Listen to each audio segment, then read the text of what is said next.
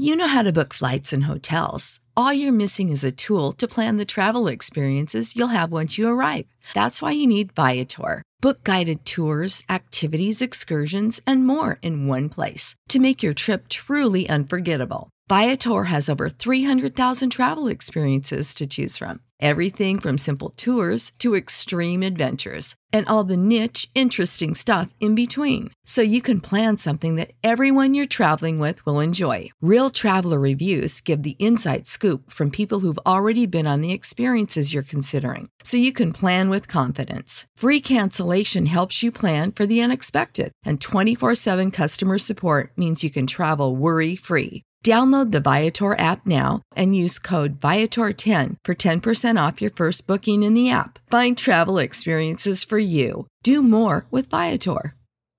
¿Quieres regalar más que flores este Día de las Madres? The Home Depot te da una idea. Pasa más tiempo con mamá plantando flores coloridas, con macetas y tierra de primera calidad para realzar su jardín. Así sentirá que es su día todos los días. Llévate tierra para macetas Bigoro por solo $8.97 y crece plantas fuertes y saludables dentro y fuera de casa. Recoge en tienda y sigue cultivando más momentos con mamá en The Home Depot. Haces más, logras más.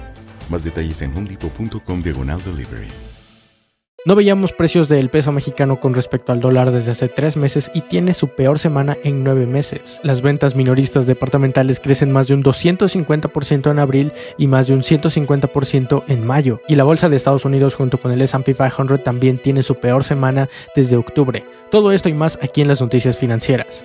Hola a todos y bienvenidos sean a las noticias financieras. El día de hoy vamos a estar discutiendo acerca de todo lo que sucedió alrededor del mundo financiero, tanto mexicano como internacional y también de las empresas tanto mexicanas como internacionales. Pero si no quieres esperarte nada de eso, vamos rápido con el video. Y tenemos que iniciar con la noticia del indicador oportuno de la actividad económica que mide el INEGI aquí en México, el cual en el mes de mayo ha tenido un incremento porcentual del 0.51% con respecto a abril. Y estas son buenas noticias o al menos es lo que se esperaba para que la economía pueda crecer en este año 2021 como lo están planeando. Y es que ya con este llegaríamos tres meses consecutivos de crecimiento en este indicador, aunque tampoco era una tarea tan difícil considerando que en los meses anteriores, pero del año pasado, estábamos en plena pandemia con todos los negocios cerrados. Pero ya lo decíamos, con este salían tres meses de crecimientos, como por ejemplo en abril también hubo un crecimiento con respecto a marzo del 0.35% y en marzo con respecto a febrero también hubo un crecimiento esta vez del 2.62%. Y aunque esta es la mejor manera de estar midiendo estos indicadores y porcentajes debido a que ya lo mencionábamos en los meses del año pasado, en estos mismos meses estuvimos en plena pandemia, aún así vamos a considerar cuánto creció anualmente. Y es que ya si consideramos anualmente este se elevó casi un 25% un 24.8% anual. Y ahora que ya tenemos los datos de abril y mayo del indicador oportuno de la actividad económica, los analistas ya se están poniendo más o menos a hacer proyecciones de cuánto podría crecer la economía mexicana en el Producto Interno Bruto en el segundo trimestre de este año 2021. Y recapitulando, recordamos que en el primer trimestre la economía creció un 0.8% de acuerdo con el INEGI en el Producto Interno Bruto, no en la actividad económica, ya que este, el Producto Interno Bruto, ya mide en general cuánto creció la economía en total, no solamente el mercado interno. Y de acuerdo con analistas del grupo Monex, que es un grupo financiero, para el segundo trimestre el Producto Interno Bruto mexicano podría crecer un 1.1%. Pero ahora pasamos a la siguiente nota y esta viene de la inflación, porque ya hemos platicado acerca de la inflación, hemos dado cuáles son las predicciones de todos los analistas del Banco de México y de los grupos financieros de cuánto va a haber la inflación. Sin embargo, no se está tomando en cuenta a los empresarios que son realmente los que están poniendo o aumentando los precios. Así es que el Banco de México ha hecho una encuesta a todos estos empresarios de los cuales casi la mitad opina que en los próximos 12 meses los precios podrían incrementarse aún más de lo estimado mientras que la otra mitad piensa que los precios van a ir así como se está estimando por los analistas. Pero como bien lo mencionaba, los bancos centrales o los grupos financieros hacen análisis de acuerdo con algunos indicadores. Sin embargo, los que están viendo las cosas de frente son los empresarios, ya que cuando ven que los precios de sus materias primas o los precios de producción o los precios de transportación o simplemente sus gastos fijos se incrementan, pues se debe de subir el precio al producto final. Así que ellos mismos son los que provocan la inflación, no porque quieran, sino porque se debe de hacer. Y seguramente es esta mitad de empresarios que opina que los precios podrían irse aún más altos, los que están directamente relacionados con los productos o servicios que han estado subiendo de precio últimamente ya que hay algunos otros empresarios o jefes de negocios que realmente no tienen esa interacción con el mercado y con los productos y su alza en el precio, como por ejemplo los grupos financieros que simplemente no lidian con productos al mercado. Entonces no tienen una idea en vivo y en la vida real de cómo se están dando esta inflación en los productos. Pero pasamos a la siguiente nota y esta viene de la ANTAD, pero nos vamos a enfocar un poco más en únicamente las tiendas departamentales, ya que la ANTAD, que es básicamente las ventas minoristas mexicanas, agrupa a varias empresas no solamente departamentales, sino también de primera necesidad como supermercados. Pero en este caso únicamente nos vamos a concentrar en tiendas como Liverpool, Sears de Carlos Slim y Coppel, ya que en este mes de mayo han visto incrementadas sus ventas un 141%. Y si nos vamos a los datos de abril, esta se eleva a más del 250%, un 254%. Y es que ahora hay un poco de más certidumbre económica entre los mexicanos que pues ya están dispuestos a hacer este tipo de compras que podríamos considerar lujosas. Aunque también tenemos que considerar que muchas de estas tiendas ni siquiera estaban abiertas al público en general en los meses del año anterior y que únicamente estaban operando con sus ventas en líneas, así que por supuesto que iban a tener un incremento bastante grande. Pero no solamente las ventas de la ANTAD y de las tiendas departamentales se han visto incrementadas, sino en general de todo, porque de acuerdo con la Asociación de Bancos Mexicanos, el crédito al consumo ha tenido un gran incremento. El crédito al consumo básicamente significan las tarjetas de crédito o las compras que se hacen con tarjetas de crédito o departamentales, las cuales en el mes de mayo incrementaron un 39% reafirmando una vez la idea de que los mexicanos están un poco más confiados en la economía y en hacer otro tipo de compras o de gastos que no se estaban haciendo por miedo a la pandemia.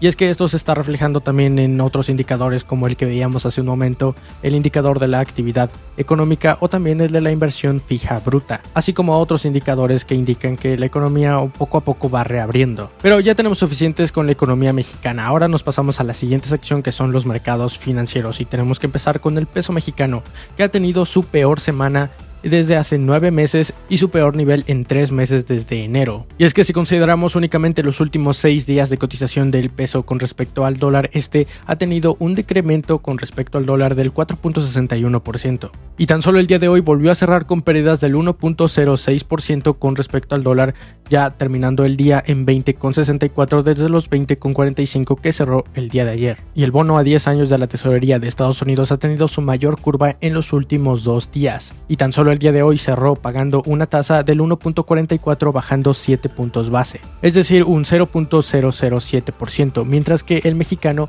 incrementó la tasa que paga, cerrando el día de hoy en 6.80 desde los 6.74 de los que cerró el día de ayer y aumentando más de 5 puntos base. Y el West Texas Intermediate tuvo unas ganancias el día de hoy del 0.85% agregando 61 dólares a su cotización para terminar el día ya en 71,65 dólares, mientras que la mezcla mexicana el día de hoy viernes ya liga cuatro semanas con ganancias, ganancias puras. Sin embargo, el día de hoy tuvo unas pérdidas del 2.54% para terminar el día en 67,44 dólares. Y los mercados internacionales han estado a la baja el día de hoy, a excepción del mexicano que sorpresivamente se recuperó. El Topic 100 de Japón, por ejemplo, terminó con una variación del 0.92%, mientras que el stock 600 de Europa al momento de grabar el video también lleva unas pérdidas del 1.58%, y el índice de precios y cotizaciones sorpresivamente tuvo unas ganancias del 0.92%, recuperando unos 58.88 puntos para terminar el día ya con 50.262 puntos de los 50.202 que cerró el día de ayer. Y la bolsa de Estados Unidos junto con el S&P 500 y el Nasdaq 100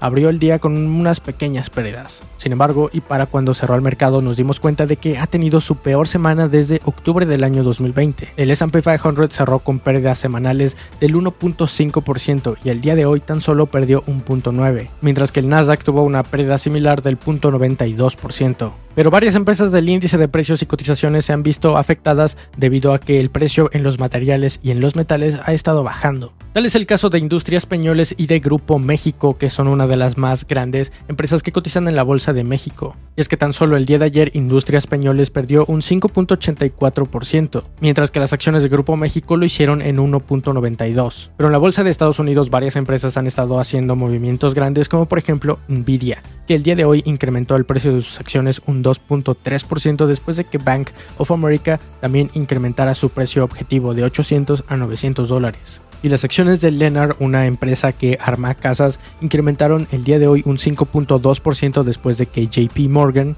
incrementara su rating a neutral. Y Adobe también subió un 2% después de dar resultados que estuvieron por encima de lo esperado. Smith Wesson Brands, una armadora de armas de fuego, también incrementó en un 15% el día de hoy esto de haber superado las expectativas de Wall Street. Mientras que Fox, después de anunciar un programa de recompra de acciones, también vio sus acciones incrementadas un 2%. Y Citigroup también parece que ha tenido una de esas malas semanas bajando tan solo en esta semana un 11% y el día de hoy tuvo unas pérdidas del 1.6% durante el día. Pero nos seguimos a la siguiente sección que son las empresas tanto nacionales como internacionales. Y tenemos que empezar con una noticia que viene de Natura. Y es que se acuerdan de Natura como hace algunos días la mencionamos y mencionamos que es una de las empresas más conocidas o más bien su marca Natura es una de las más conocidas en Latinoamérica, pues ahora parece que se quieren meter al mercado mexicano y abrir al menos unas 6 tiendas. Esta empresa que normalmente hace sus ventas por catálogo parece que se quiere meter de lleno al mercado mexicano al abrir 6 tiendas porque quieren meterse a una nueva clientela. Y es que tan solo en el año 2020 y 2021 han tenido un incremento bastante acelerado en cuanto a sus ventas y también a sus vendedoras, ya que para el año 2020 alcanzaron unas 300.000 consultoras que me imagino que son las personas o las señoras que suelen vender este tipo de productos, incrementando unas 40.000 con respecto al año 2019. Sin embargo, lo sorprendente es que incluso durante la pandemia esta empresa siguiera incrementando sus ventas. Así que el director general ha dicho que quieren meterse a estas tiendas físicas porque son otro tipo de clientes con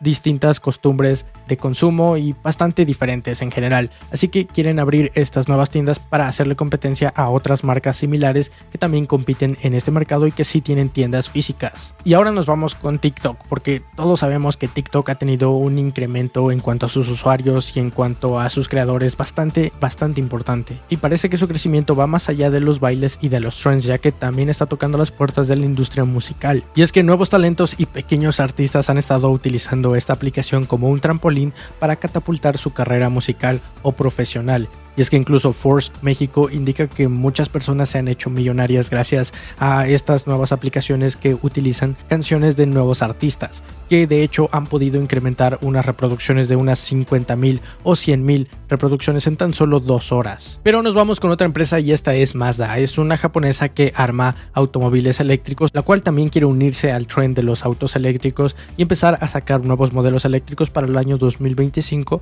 atacando a los mercados japoneses y europeos principalmente. Pero bien, esas son básicamente todas las noticias que tienes que saber que sucedieron hasta el día de hoy, viernes 18 de junio. Ayúdame dándole un like a este video y compartiéndolo con demás personas para que todos los demás también estén informados acerca de todo lo que sucede alrededor de la economía mexicana, mundial, de la bolsa de valores y también de las empresas. Recuerda que puedes dejarme ahí un comentario de qué opinas acerca de todo esto y escucha las noticias en el formato de podcast a través de cualquier plataforma. Mi nombre es Alejandro y espero que tengas una excelente inversión.